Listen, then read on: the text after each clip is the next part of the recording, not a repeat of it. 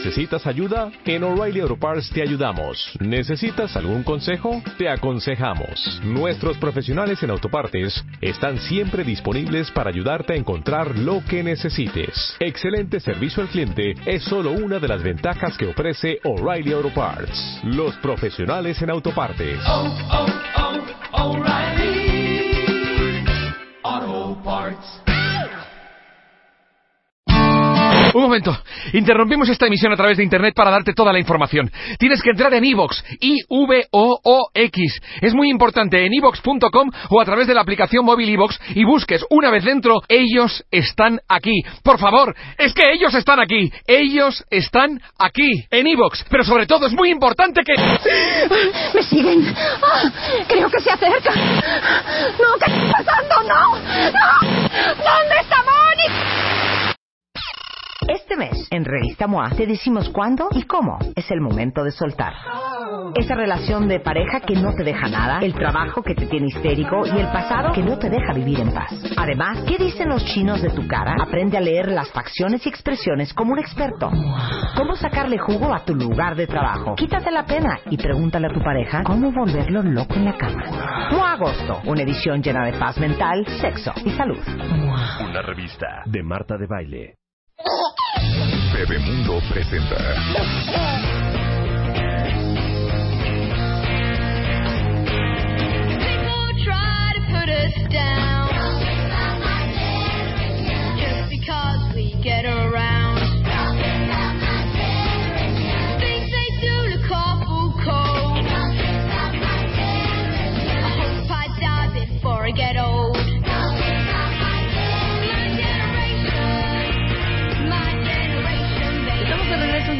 Radio, son 11 de la mañana con 10 minutos, ya en nuestro segmento de Bebemundo.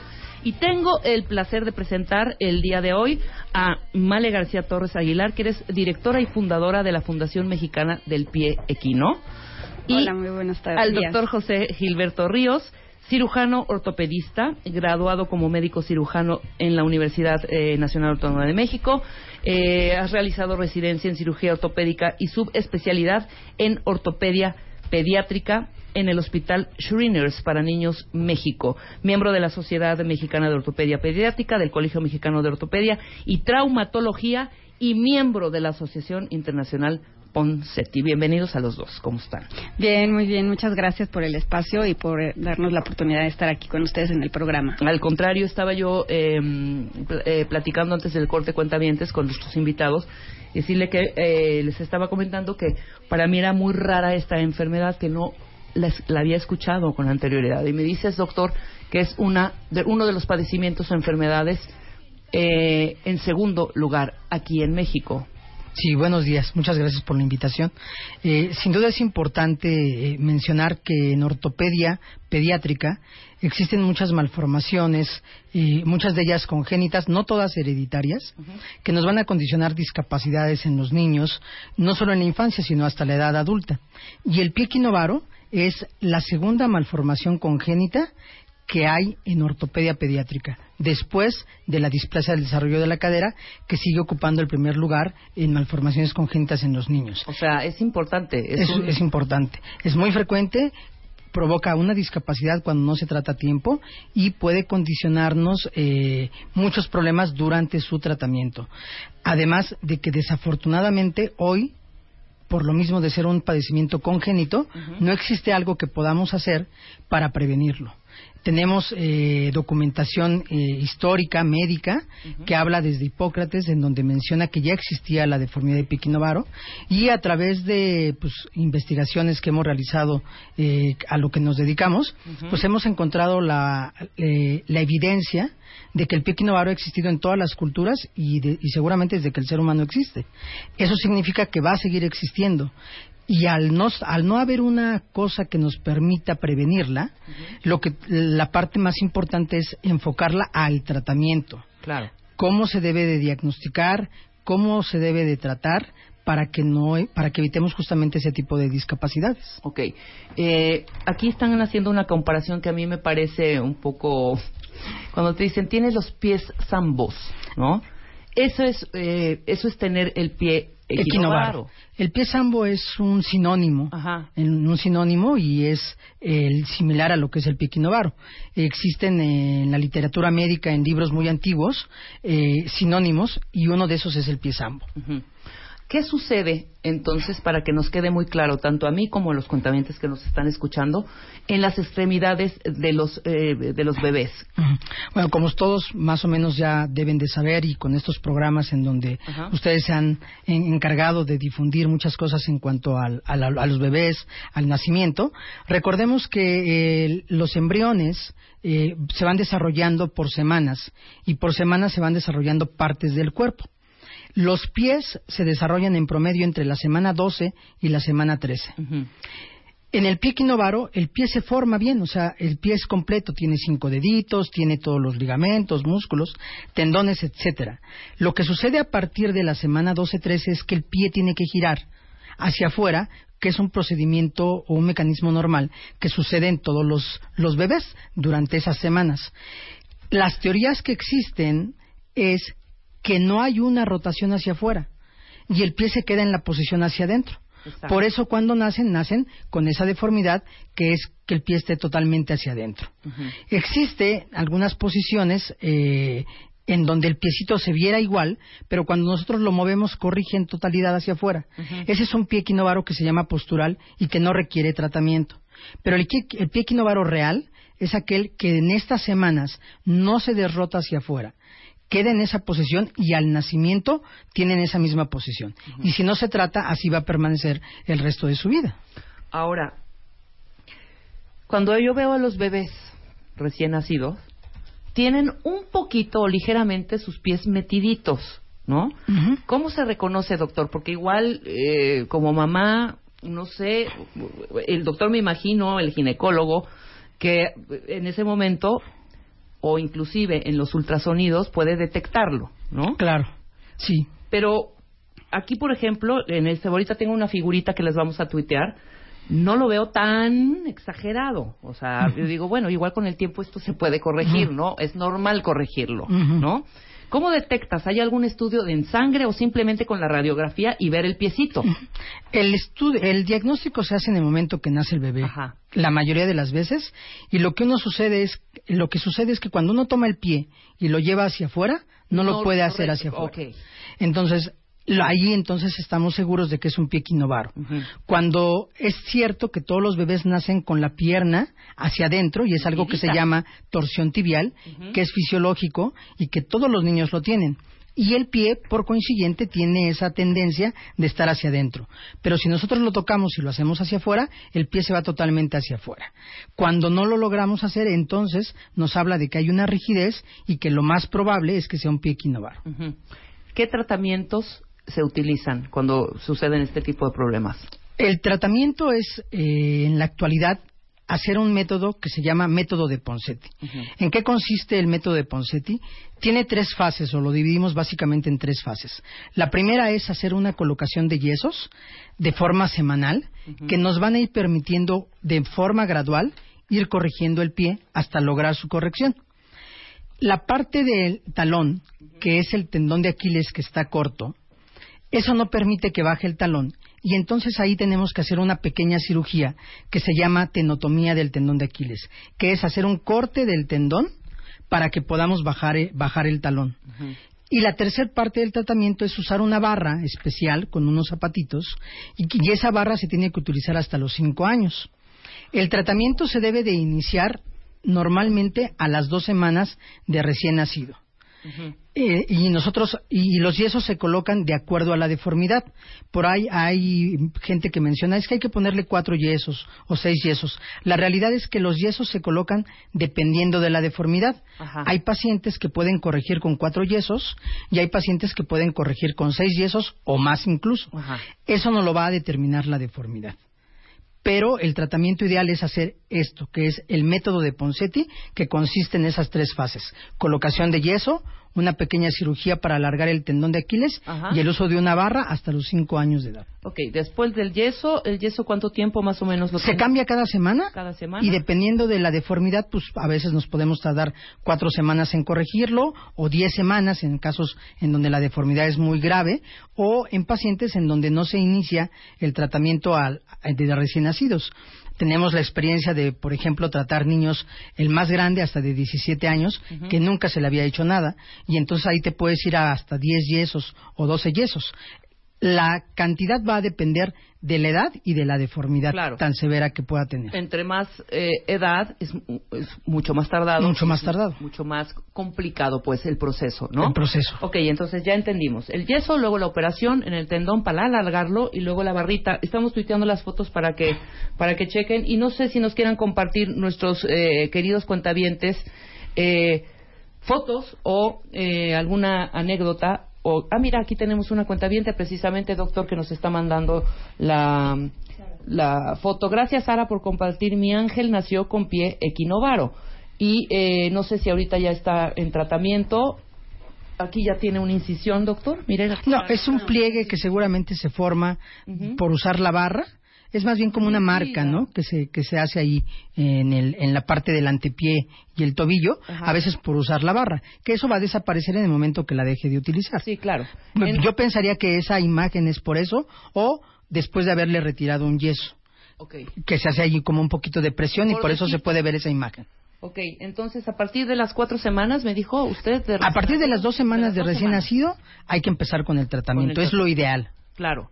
Y bueno, evidentemente, si uno lo deja y, y pues el niño ya cumplió cuatro, cinco, seis años, pues evidentemente, como usted lo comentó, el proceso va a ser un poco más lento, ¿no?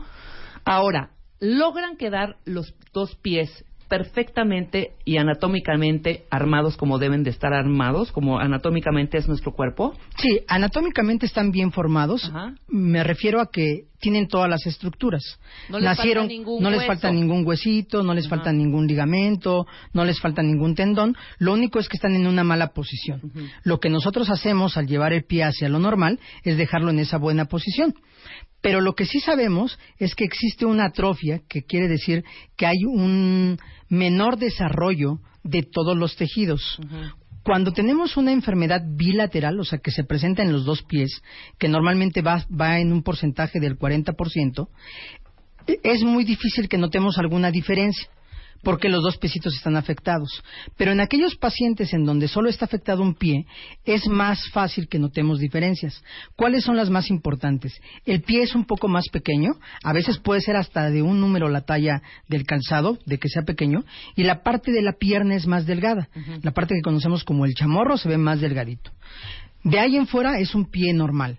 Nosotros cuando decidimos hacer el tratamiento, lo que buscamos como objetivos es lograr que sea un pie normal, que no duela, que apoye plantígrado, que quiere decir que apoye toda la plantita del pie, y que use un calzado normal. Porque cuando no lo corregimos, son niños que no pueden usar un calzado normal por la deformidad del pie. Claro. Y eh, las plantitas de los pies no tienen tampoco ninguna deformidad, o sea, No. están perfectamente bien eh, estructuradas, no les falta ningún tampoco ningún huesito, ningún dedito como usted nos dijo, y bueno, y es un procedimiento realmente sencillo, doctor, podemos eh, decirlo así. Si es un procedimiento sencillo, si lo comparamos con hacer una cirugía en donde implica ir a un hospital, Ajá. en donde implica usar un quirófano, etcétera, etcétera. Pero no es sencillo desde el punto de vista de que se requiere una capacitación para hacer el tratamiento. Claro. El método de Ponseti no es poner un yeso. Eso no es hacer el tratamiento. El método de Ponseti consiste en hacer eh, en identificar dónde tenemos que tocar el pie y a partir de, de esas estructuras cómo lo debemos de mover hacia afuera. El pie tiene un movimiento normal. Aquí en el esquemita que, que tenemos, eh, nosotros ponemos un dedo aquí, que es la cabeza del astrágalo, otro dedo en lo que se llama el metatarsiano, en la cabeza del primer metatarsiano, Ajá. y lo que nosotros es hace- hacemos es este movimiento hacia afuera. O sea, enderezarlo. Enderezarlo. O sea, sacarlo para afuera y ponerlo derechito. Pero cuando nosotros no lo ponemos en el sitio correcto y lo ponemos aquí, por ejemplo, ustedes pueden ver que cuando yo lo muevo, más que corregirlo, lo deformo más. Sí, claro, por supuesto. Si yo hago esto, por ejemplo, que también es incorrecto, lo deformo más. Entonces, el problema para el método de Ponseti es que lo realicen médicos que realmente están capacitados y entrenados para el tratamiento. Como todos, como muchos procedimientos, y en medicina no es la excepción, eh, los podemos leer, los podemos este, estudiar eh, cuando estamos haciendo la especialidad, etcétera, pero practicarlo, hacerlo con los modelos como los que están aquí, forma parte de los talleres que se realizan de educación para muchos de los médicos para que se entrenen en el procedimiento de hacer el método de Ponseti de forma correcta, porque cuando no lo hacemos de forma correcta, aunque parezca algo sencillo de poner un yeso, podemos provocar deformidades que más que ayudarnos nos van a causar Sí, más problemas más y, y- y entonces síndrome, no vamos no vamos a tener el resultado correcto que queremos. Claro. El especialista encargado de, eh, evidentemente, de colocar los yesitos, de hacer la operación, es el ortopedista. Pediatra. Pe- Claro, el ortopedista pediatra, pero ese es el especialista, ¿no? Sí. O Sí. sea, no es el, el- el Médico general. no, es un ortopedista para hacer las incisiones donde deben de ser y colocar, pues evidentemente, el, el piecito donde debe ir de ir, como nos lo acaba de explicar. Sí, ¿no? correcto. El, el encargado ideal debe ser el ortopedista pediatra. Perfecto. ¿Usted hace esta operación? Sí, eh, es procedimiento, el método lo Procedimiento. hacemos. Lo hacemos eh, en México, tenemos la, la fortuna de que ya tenemos muchos lugares en donde se realiza el tratamiento de forma, de forma correcta. Eh, aunque es un procedimiento que existe desde 1963, a partir del año 2000, eh, un auge que tuvo el Internet es que muchas familias que, que se trataban a sus niños con este método empezaron a difundirlo. Y a partir de ahí se retomó algo que existía desde, escrito desde 1963. Y lo que nosotros hemos hecho en la actualidad es tener un grupo, existe una asociación, que yo vengo en representación de ellos, que es la Asociación Internacional Ponseti Capítulo México, Ajá. en donde tenemos ya varios centros en- distribuidos en todo el país, en donde existen médicos que están capacitados para hacer el tratamiento con el método de Ponseti. Y una de nuestras funciones es realizar cursos anuales, a veces dos, a veces tres, dependiendo de, de los tiempos, en donde capacitamos cada vez a más médicos. Hoy podemos decir que se realiza, eh, por ejemplo, en el Hospital Shriners, que es donde yo trabajo en la mañana, se realiza... me mandan aquí saludos que nos recuerda con mucho cariño una cuentaviente que cuando era niña se operó ahí. Ah, muchas ¿no? gracias. Pero bueno. Eh, se realiza en el Instituto Nacional de Pediatría, se realiza en el Instituto Nacional de Rehabilitación, también se realiza en el Instituto Mexicano del Seguro Social, en el ISTE. Entonces, hay médicos en todos los sistemas de salud de nuestro país y de forma privada también existen algunos que realizan este tipo de tratamiento. Y hay algunos distribuidos en muchas de las ciudades, Monterrey, Guadalajara, Mérida, eh, Campeche, hay, hay Tabasco, hay varios lugares en el país en donde se está realizando el tratamiento. Nuestro objetivo un día es lograr que por lo menos haya un centro de tratamiento en cada uno de los estados. Maravilloso. Voy a hacer una pausa rapidísimo. Regresando hablaremos con Male García Torres Aguilar, que eres la directora y fundadora de eh, la Fundación Mexicana del Pie Equinovaro. Al regresar de la pausa, no se vayan.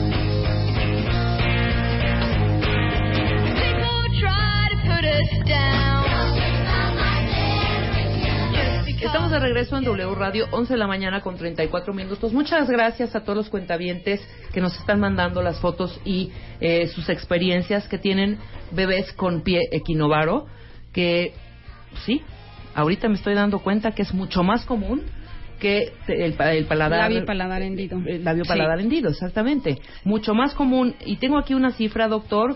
Uno de cada eh, 650, 650 niños tienen pie equinovaro aquí en México.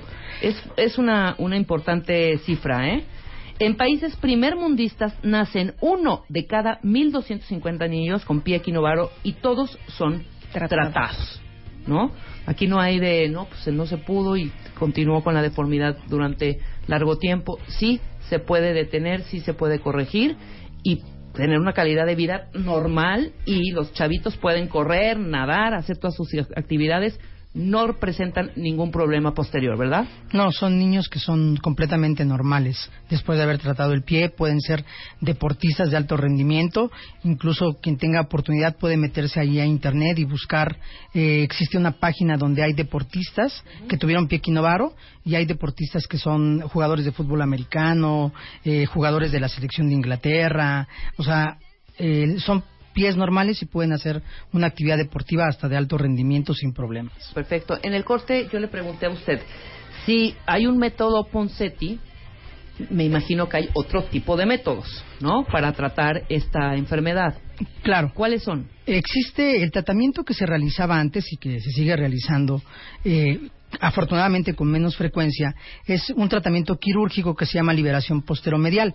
¿En qué consiste este tratamiento? En hacer una cirugía en donde se hace una herida en el piecito, desde el dedito gordo, digamos, hasta la parte de atrás de donde está el talón, en donde todas las estructuras que están alteradas, ligamentos, músculos, tendones, se van corrigiendo igual en un procedimiento quirúrgico para corregir el pie. ¿Cuál es el problema o por qué la importancia ahora de difundir que el mejor tratamiento para el pie quinovaro, perdón, sea el método de Ponseti? El doctor Ponseti, en los últimos años ya de su carrera, por ahí finales de los 90, hizo algunos estudios en donde revisó a los pacientes que él había tratado con 35 años de evolución. Y lo que encontró fue que los pacientes que se habían tratado con pie quinovaro, con el método de Ponseti, eran pies que no dolían, eran pies que eran funcionales y que podían tener mayor movimiento comparándolos con aquellos niños en donde se les realizaba una cirugía que es la liberación posteromedial, en donde los pies eran más rígidos, tenían menos movilidad y muchos de ellos eran dolorosos. Entonces, sí existen otros tratamientos, hoy en día, eh, afortunadamente ya en, de- en desuso, pero que, que existen y que también sirven para corregir el pie.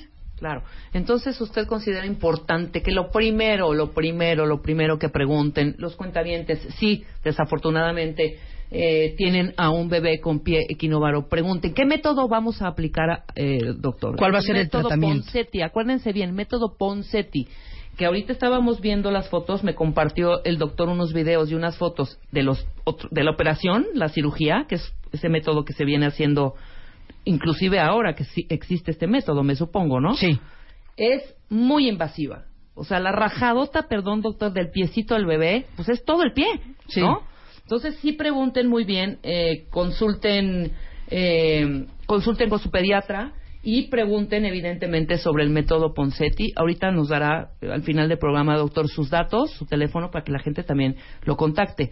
Pero ahora quisiera hablar con eh, con eh, Male García Torres. Tú tienes la fundación, la Fundación eh, Mexicana del Pie Equinovaro, porque tu bebita Sí. tuvo el pie equinovaro, ¿no? Bueno, yo estaba estudiando fuera y, y cuando me hicieron el ultrasonido de detalle a las 20 semanas, lo hacen, este, estaba en Inglaterra, lo hace un especialista en donde sí busca que si el pie viene corregido o no, porque como vemos, o sea, el pie está como rígido hacia adentro, entonces cuando el bebito está dentro del vientre y hace este movimiento, no voltea la planta del pie hacia arriba. Claro. Entonces ahí se dan cuenta que puede venir con pie quinovaro. Entonces a, las, a los cinco días de nacida de mi hija, le colocaron el primer yeso. Entonces, inmediatamente en el, en el expediente electrónico ponen ahí probable nacimiento con pie de quinovaro y en cuanto nace lo confirman porque es visible y se nota muy bien. Claro. Claro que es un impacto para las mamás cuando no saben si para ti como mamá cuando te dicen va a venir así, ya viste fotos y todo, te impactas cuando le ves su piecito porque sí es, se nota mucho.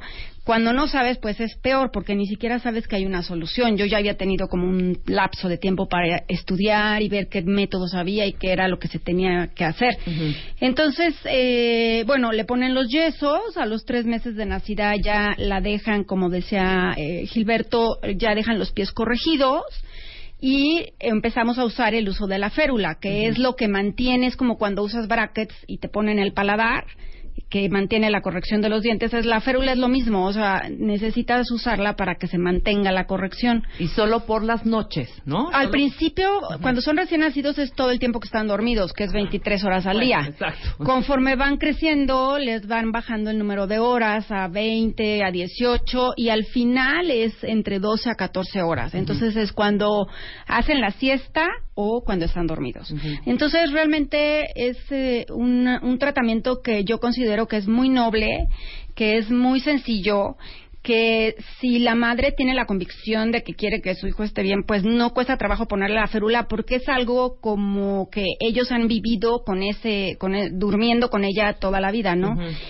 Este, en un muy pequeño porcentaje, el pie equinovaro es como más complejo y más necio, digamos, y recidiva, a pesar de que usan la férula recidiva. Recidiva es que se regresa se adentro. regresa a su hacia adentro. Ajá. posición inicial, o sea, a la, la- hacia adentro, los dos piecitos Sí. hacia adentro. En el 80% de los casos de los niños que corrigen y no usan la férula, se va a regresar.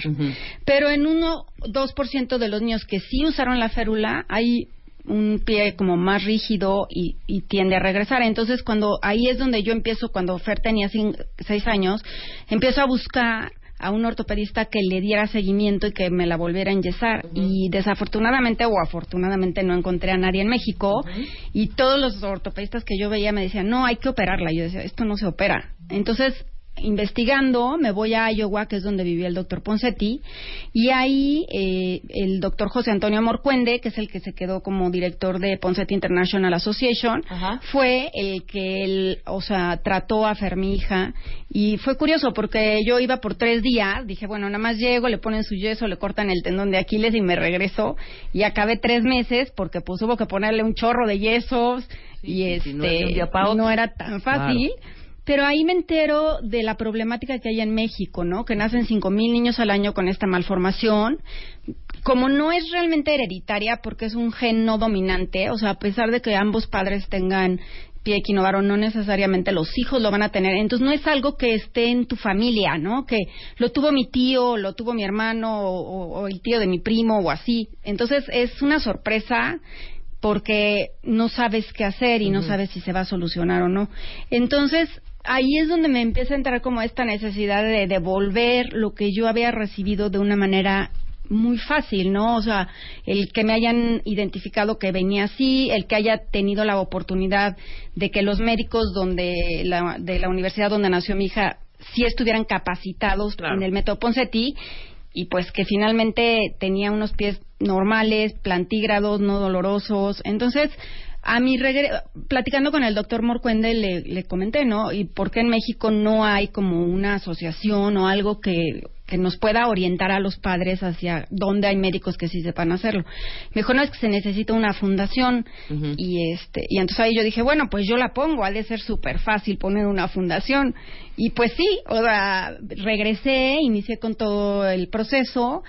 Este, no ha sido fácil, pero finalmente el día de hoy creo que es una bendición poder tener una página de internet en donde te metas y busques eh, pie equinovaro y sepas qué es lo que hay que hacer, dónde hay médicos que sí estén certificados en el método, que sepan aplicarlo. Y la fundación finalmente el, el objetivo es difundir la malformación y tratar de acercarnos a los niños de escasos recursos para que no vivan con esta discapacidad toda la vida, sino Claro. que tengan una oportunidad como la de cualquier otro niño, o sea, porque finalmente, como decía el doctor Poncetti, o sea, son niños perfectos que solamente hay que enderezarles los piecitos. ¿Cuántos años tiene tu niña hoy? 14. Y tiene ya los pies derechitos. Derechitos. Acabo de ver una foto, ¿no? Entonces el proceso más o menos eh, a partir de que eh, de que nace el bebé con pie equinovaro a que ya los tiene derechitos, ¿cuánto pasa?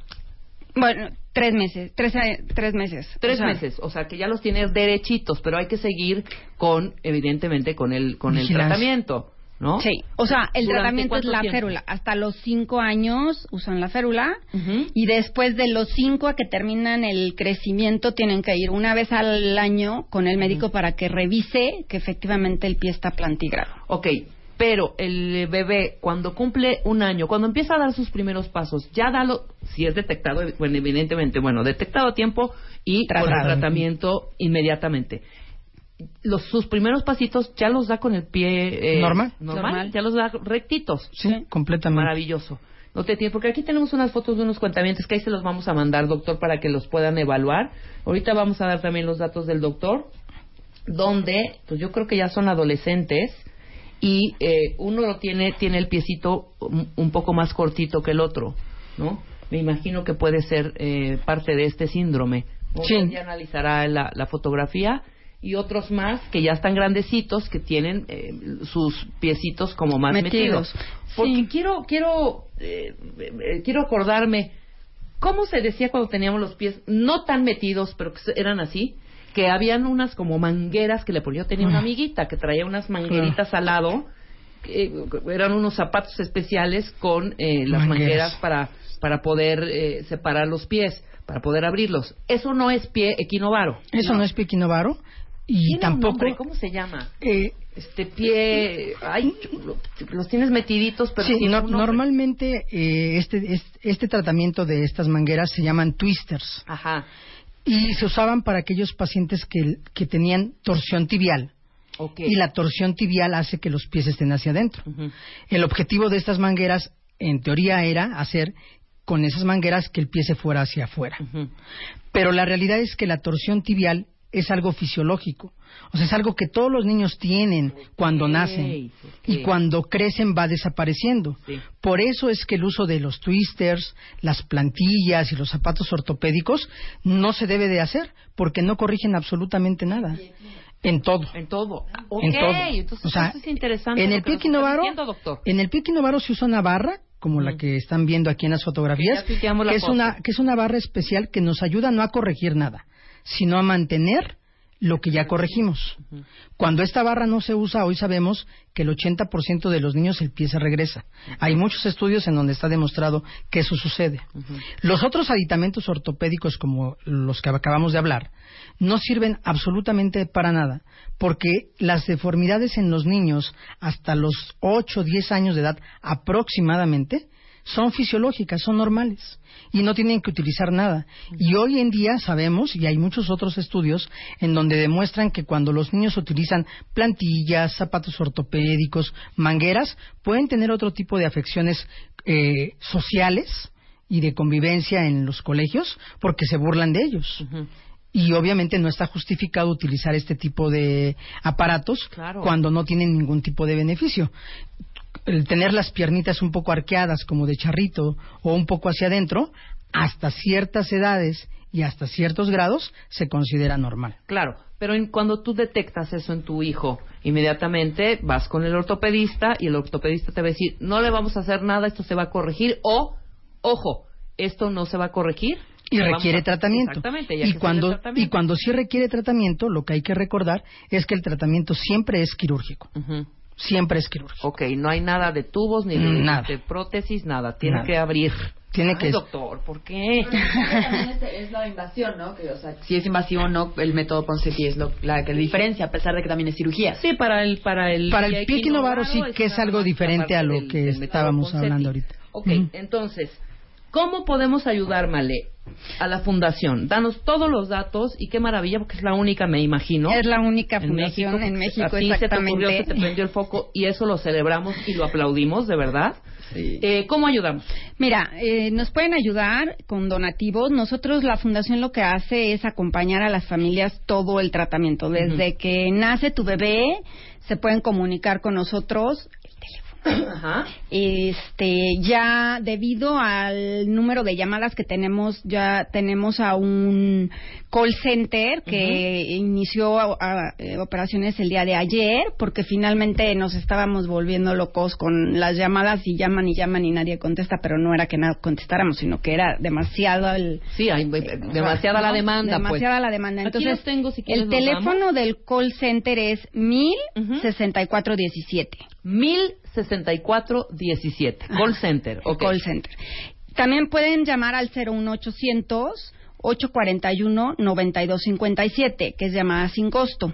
El horario de servicio es de 9 de la mañana a 9 de la noche, de lunes a viernes. Muy bien. Entonces, ahí lo que hacemos es dirigir, dependiendo del tipo de seguridad social que tengan los padres, eh, a un hospital eh, donde haya un centro especializado Ponseti ah, le llamamos centro especializado Poncetti, a donde hay un médico o varios médicos eh, certificados en la aplicación del método Poncetti. Se da consulta una vez a la semana para crear comunidad, para que las mamás cuando llegan con un besi- besito recién nacido vean al que ya tiene un añito y dos meses, que también llegó igual y que va a caminar perfecto. Claro. Entonces, eso les crea como comunidad, o sea, se sienten acompañadas, entienden que no fue No, que te tomaste esperanza. algo, porque muchas veces, sobre todo en, en los segmentos de menor nivel socioeconómico, siempre es como la culpa es la de la madre, ¿no? Y aquí no es la culpa de la madre, o sea, aquí es la suerte de que tuviste un hijo con pie equinovaro, que realmente yo digo que es una buena suerte porque son niños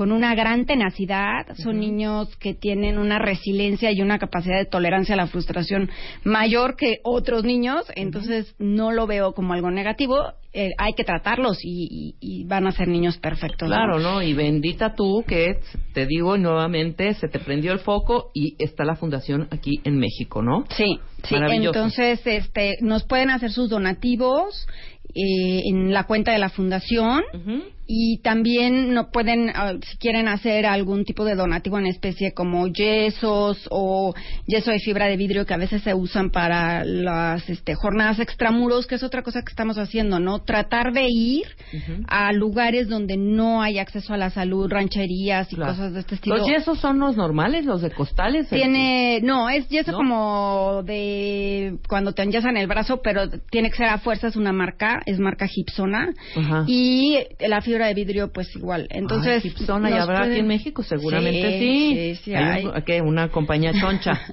Gibsona Sí, se llama. Se llama Gipsona la marca. Gibsona los Este, requerimos para la fundación, por favor, alivianenos. Necesitamos mucho yeso. Sí. Y bueno, necesitamos también pues apoyo en comunicación, en este realmente la fundación somos tres personas. Esa es todo el digamos la parte administrativa de la fundación y con eso damos apoyo a los 2200 niños que ya están ahorita en tratamiento a 45 centros a nivel nacional en 26 estados y la idea es crecer a 75 centros y llegar a estar cuando menos un centro en todos los estados. Maravilloso. Lo que hacemos es finalmente, si no hay un centro en el estado en donde viven los padres, los dirigimos al estado más cercano. Entonces, sí, realmente es la, la, la forma en que nos pueden ayudar. Nosotros también colaboramos únicamente con médicos que estén avalados por Poncetti International México para todo lo que es el acompañamiento del uso de las férulas. Entonces, forzosamente, un- nosotros prestamos las férulas con una cuota de recuperación a los padres de escasos recursos, pero el médico que los está atendiendo tiene que estar forzosamente dentro de nuestra lista de médicos capacitados. Claro. Entonces, esa es otra forma. Y también, o sea, con donativos para compra de férulas, porque finalmente, o sea, la férula se cambia cada vez que crece el pie del niño, que es como cada tres o cuatro meses. No, bueno, y si la tiene que tener hasta los cuatro o cinco años, como me comentabas, pues claro que el pie crece. El Hay que pie irla crece. cambiando. Hay que irla cambiando. Por supuesto, Sí, ¿cómo no? sí, sí. Bueno, eh, doctor, ¿usted en dónde lo pueden eh, contactar? ¿Da consulta? Sí, a- aquí como les mencionaba yo hace un ratito, Ajá. yo pertenezco a la Asociación Internacional Poncetti de México y somos un grupo de médicos que estamos en muchos lugares del país en donde se realiza el tratamiento. Muchos de nosotros trabajamos en instituciones de salud públicas, algunas privadas, y además eh, la, la consulta particular la, la solemos tener muchos de nosotros. Entonces, yo lo que les diría es, como mencionó Male hace un momento, uno de los objetivos importantes que realiza la Fundación es que en la página de ellos aparece un directorio médico en donde vienen todos los médicos que estamos capacitados para hacer el tratamiento con el método Poncetti y de esa manera se pueden este, poner en contacto con, con cada uno de nosotros. Perfecto, en ese la- las instituciones de salud como el Instituto Mexicano del Seguro Social, el, el ISTE también, eh, Salubridad, en la ciudad, por ejemplo, los hospitales del departamento, los pediátricos, en algunos de ellos hay médicos que están capacitados para hacer el, el tratamiento.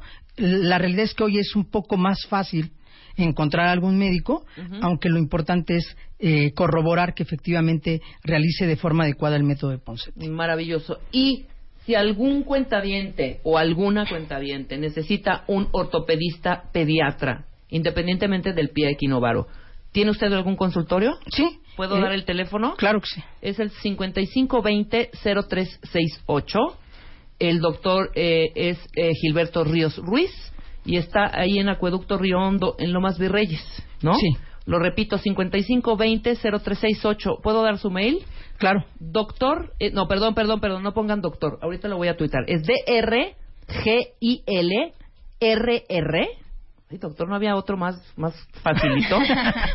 D-R-G-I-L-R-R arroba hotmail.com. Ahí le pueden escribir. Claro que sí, con todo gusto. Te doy la tarjetita, Lili, para que anote sus datos y los podemos tuitear.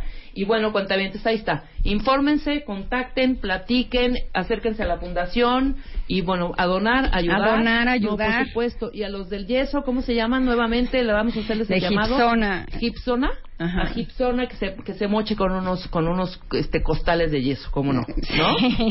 Les agradecemos haber estado acá. Muchas gracias, eh, mi querida Male. Doctor, Muchas gracias por la agradezco invitación. también que haya estado con nosotros. Nosotros hacemos una pausa y, a ver, cuentavientes chantajistas, échenos sus cuentos, sus anécdotas.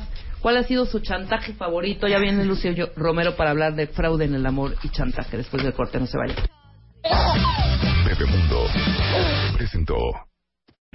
O'Reilly Auto Parts puede ayudarte a encontrar un taller mecánico cerca de ti. Para más información, llama a tu tienda O'Reilly Auto Parts o visita oreillyauto.com. Oh, oh, oh,